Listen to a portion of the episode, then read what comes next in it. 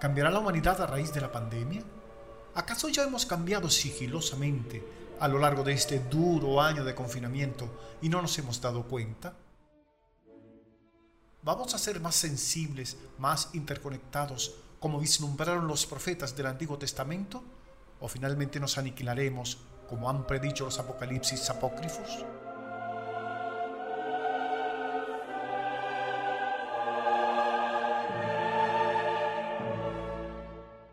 El advenimiento de una era mesiánica ha sido profetizado desde hace siglos por los cabalistas.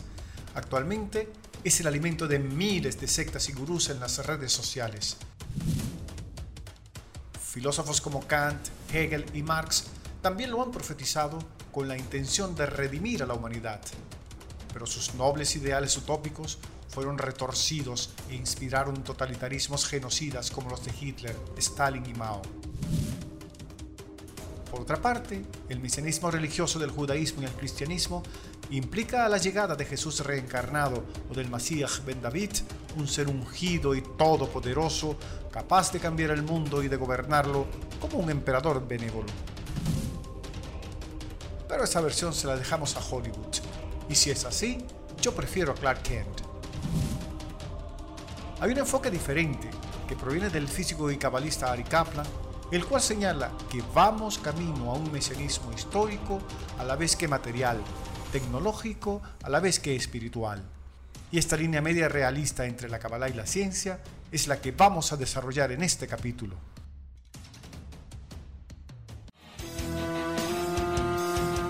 El cosmos y la Kabbalah.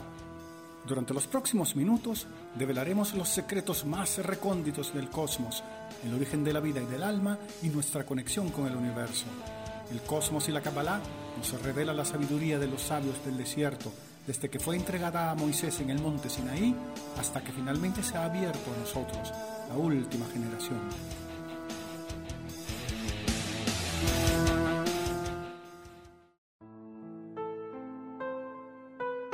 Mi maestro Michael Lightman el último cabalista vivo del linaje de los descendientes de Isaac, Luria y de Baal Hasulam, sostiene que la paz y la plenitud son el destino de la humanidad. Podemos retrasarlo con nuestro egoísmo, con nuestros arrebatos de odio y de violencia, pero igual llegará. Según esta idea arquetípica, el mundo avanza dando tumbos entre una guerra y otra hacia un estado similar a la plenitud del Creador, similar a la energía recóndita que nos ha creado. Esta concepción mesiánica parece contraintuitiva, porque por todos lados solo percibimos guerra, muerte, miedo y devastación. El colmo ha sido la pandemia. Pero se supone que quien verdaderamente sabe mirar detrás de esos dolorosos velos, el profeta, el Mesías o el científico social, descubrirá que nuestras vidas se encaminan secretamente hacia un sendero de gloria. El profeta Daniel cuenta el tiempo de la llegada de la era mesiánica en 70 semanas.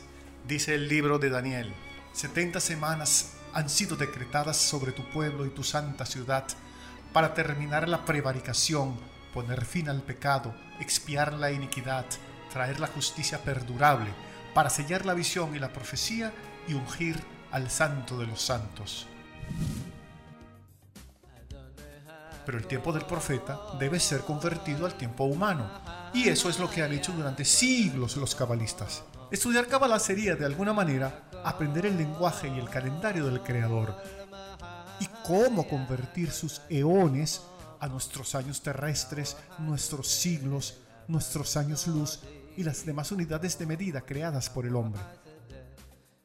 El cabalista Ari Kaplan nos advierte que hay que aprender a contar en el tiempo del Creador, que es muy diferente del tiempo humano. El rabino de Brooklyn señala en su libro El verdadero Mesías que no sabemos exactamente por qué, pero justo a mediados del siglo XIX despegó una revolución tecnológica casi exponencial que nos ha traído a lo que somos hoy en día, un mundo tecnológico y digital. Asombrosamente, esas fechas y dataciones, desde entonces hasta nuestros días, coinciden perfectamente con los lapsos y tiempos predichos por los profetas si se analizan cabalísticamente las unidades de tiempo de la Biblia, pero aún se necesitaba el sustrato, la generación indicada, y eso ocurrió a finales de los años 60, con la aparición de la New Age.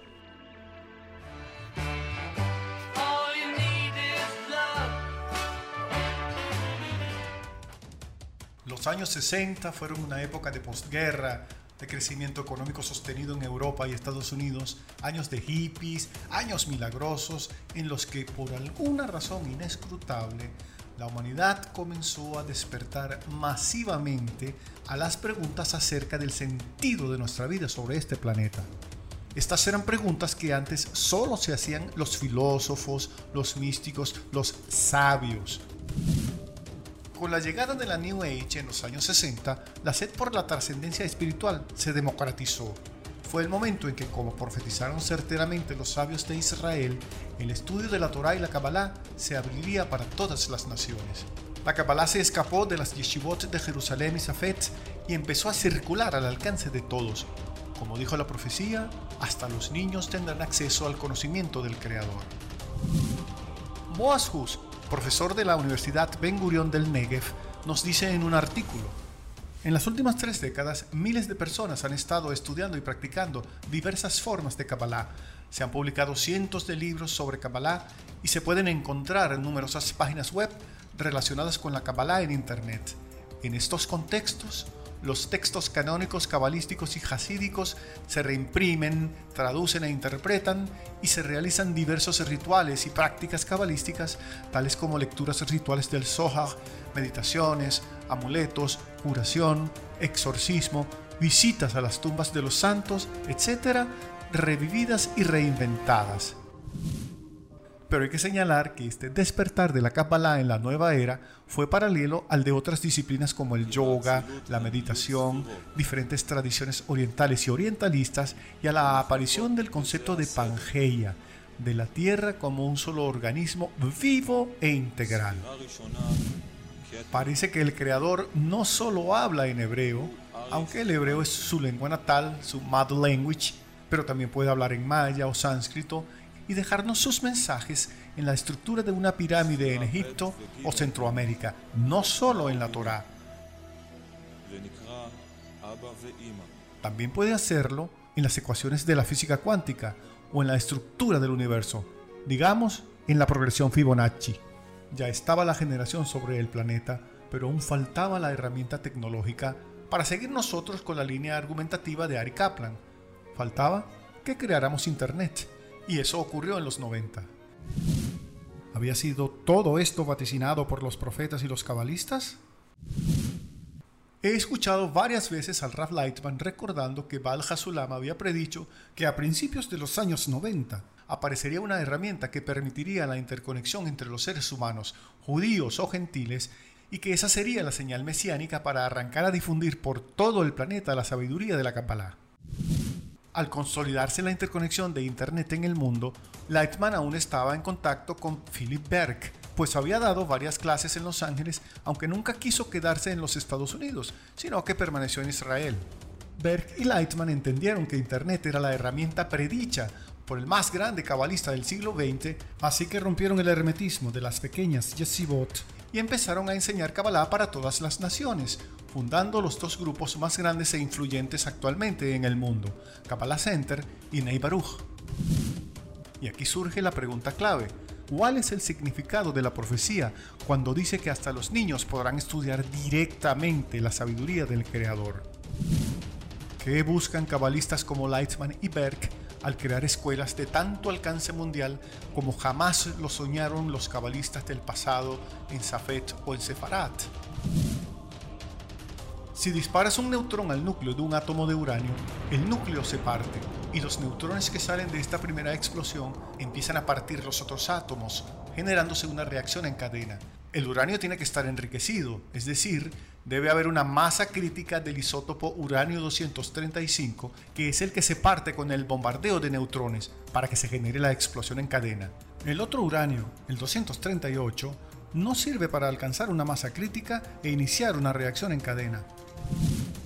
¿Cómo ocurre esto en el reino animal? En una isla de Japón, un grupo de monos recoge fruta de unos árboles en la playa. Los monos no trepan, los frutos caen. Los pobres monitos pasan mucho trabajo para comérselos porque están llenos de arena, pero un científico destacado en la isla vio como un mono de repente tomó un fruto, lo lavó con agua del mar y así pudo comérselo tranquilamente, sin arena. Otra versión señala que el científico fue quien lavó el fruto y se lo entregó al mono, quien probó, vio que eso era bueno y comenzó a imitar a su Prometeo nipón. Mientras los otros apenas se podían comer un fruto, este ingenioso primate se comía hasta tres. Los otros lo notaron y poco a poco comenzaron a lavar los frutos. A sus hijos les enseñaron a lavar los frutos para comérselos. A la tercera generación ya los monitos nacían aprendidos. Pocos años después, en otras islas del archipiélago, sin ningún contacto físico con esta, los monos también comenzaron a lavar los frutos. Pareciera que en este caso, reseñado por la ciencia, operó una conexión del tipo inconsciente colectivo junguiano. Pareciera que una vez alcanzada una cierta masa crítica de monos lavando los frutos en el mar, esta beneficiosa conducta se generalizó y poco a poco pasó de un individuo a lo social y de allí a los genes. ¿Cómo operaría este ejemplo de masa crítica en los humanos y en el despertar de una nueva conciencia a partir de la pandemia? Lightman sostiene que si los cabalistas logran que el 1% de los seres humanos sobre el planeta estudie Kabbalah o tal vez alguna otra disciplina espiritual similar, esto último es un añadido democrático mío, la cual proponga una interconexión armoniosa con el cosmos y entre los seres humanos, si ese 1% comienza a practicarla, habremos alcanzado una masa crítica y habrá una revolución silenciosa, duradera y efectiva hacia un estado más mesiánico en el sentido laxo del término. Se habrá cumplido mediante una combinación realista de factores históricos, biológicos y tecnológicos la profecía de la Biblia sobre el advenimiento de un mundo mejor. Lightman cree, y generaciones de cabalistas lo han dicho, que la Kabbalah sería como el sistema operativo, la APP que permitiría correr los códigos del plan de la creación pero han tenido que transcurrir muchos siglos y hemos tenido que alcanzar el asombroso desarrollo tecnológico actual para poder describir en términos informáticos lo que los cabalistas han escrito desde hace miles de años con el lenguaje de la Torá, el Sefer Yetzirah y el árbol de la vida. Esta generación tecnológica sí puede entender cómo funciona una nube de contenidos invisible, virtual, que baja y se distribuye en cada uno de los individuos que tiene un teléfono inteligente. Esta generación tecnológica sí puede utilizar sus computadoras, sus celulares para estudiar Kabbalah desde su casa, oyendo podcasts de Michael Lightman, de Javier Wolkoff o de Mario Saban mientras hacen ejercicio, mientras van en el metro o en el bus. Es algo que los cabalistas de Ávila, en tiempos de Moshe de León y de mi antepasado Samuel Matute, solo podían percibir en visiones que no entendían, en lo que ellos llamaban visitas de los ángeles, en la profecía o en estados exaltados como los que se logran con las meditaciones de Abarana Bulafia. Pero hoy en día, hasta los niños pueden acceder al conocimiento del Creador mediante el teléfono celular que les regalan a los 12 y 13 años. La red se ha ampliado fundamentalmente para el consumismo, la banalidad y el exhibicionismo del ego, pero los grupos de Kabbalah y muchos otros grupos de búsqueda espiritual han establecido sus escuelas, sus páginas, esperando que las ovejas regresen al rebaño. Faltaba el pastor o la explosión que las asustara para que corrieran al corral. Y llegó el coronavirus.